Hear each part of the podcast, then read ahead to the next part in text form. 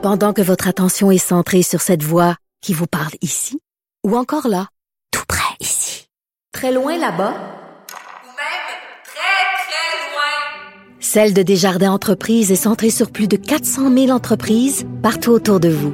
Depuis plus de 120 ans, nos équipes dédiées accompagnent les entrepreneurs d'ici à chaque étape pour qu'ils puissent rester centrés sur ce qui compte, la croissance de leur entreprise.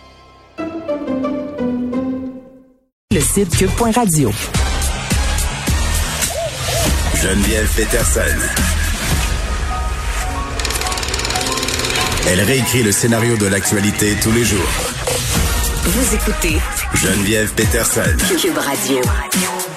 Bon, des choses qu'on sait déjà, euh, mais qu'on préfère euh, oublier, entre guillemets, vivre dans le déni par rapport euh, au maquillage. Là, ça fait des années qu'il y a des études qui sortent pour dire que toutes sortes de composés toxiques dans les trucs qu'on porte chaque jour dans notre visage, particulièrement les femmes, mais il peut y avoir des personnes qui s'identifient aussi à d'autres genres qui portent du maquillage et ça au quotidien. Puis à un moment donné, tu sais plus quoi choisir. Les compagnies aussi l'ont bien compris, donc font des flacons où c'est marqué sans ci, sans ça.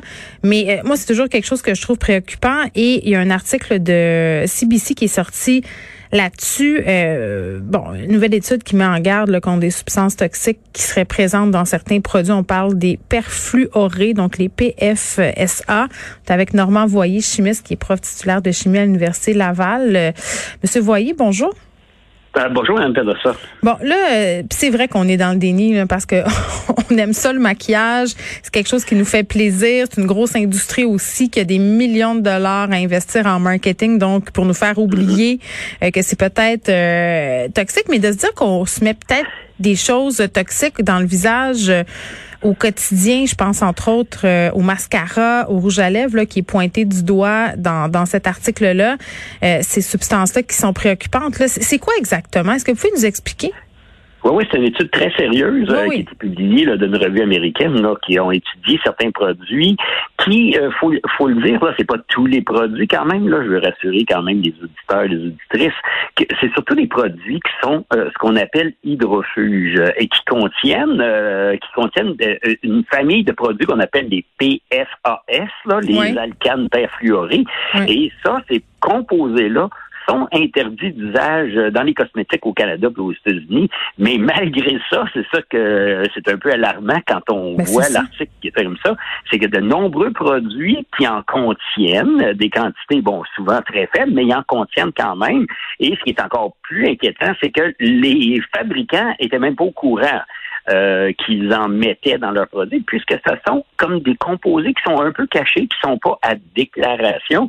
Et euh, vous savez, quand on fabrique euh, des, des cosmétiques, on va magasiner nos ce qu'on appelle des ingrédients, là, des matières premières, un peu partout sur la planète. Alors, vous pouvez acheter un mica, par exemple, pour faire un mascara à X, Y, Z dans le monde, mais vous ne connaissez pas la composition chimique euh, complète de ces produits-là. Si vous ne faites pas vous-même l'analyse, qui est très, très difficile. Alors donc, on fait confiance et puis euh, ce que l'étude nous montre, c'est que ça contient, euh, surtout les produits hydrophiles vont contenir beaucoup, beaucoup de PFAS, des alcanes perfluorés. C'est une famille de composés, on en connaît plus de 4000 qui ont été développés à partir des années 40, qui sont utilisés là abondamment un peu partout, là, tout ce qui est euh, euh, résistant aux taches, euh, imperméable, anti-adhésif, là, nommez-les, ce sont des composés qui sont de la famille des PFAS. Ben c'est ça, moi j'ai l'impression que la vie me donne le cancer en ce moment, la vie au complet. Tout ce que j'utilise, faudrait que je vive dans le milieu d'une forêt nue, puis encore là, il y aurait des pluies acides sur moi qui contiendraient des non, produits mais pas, attention, je veux juste faire une petite parenthèse. Oui. pas parce que c'est naturel que c'est pas dangereux. Là. Il y a des poisons euh, naturels qu'on connaît qui sont très, très, très, très, dangereux. Donc même dans ma euh, forêt, je serais pas en sécurité. non, non, pas plus.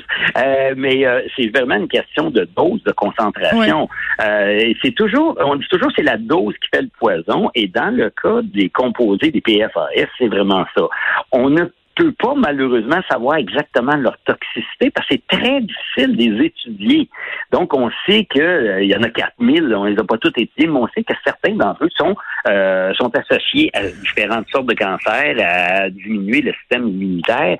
Euh, mais ce qu'on peut faire en tant que consommateur, consommatrice, c'est diminuer notre exposition à ces composés-là.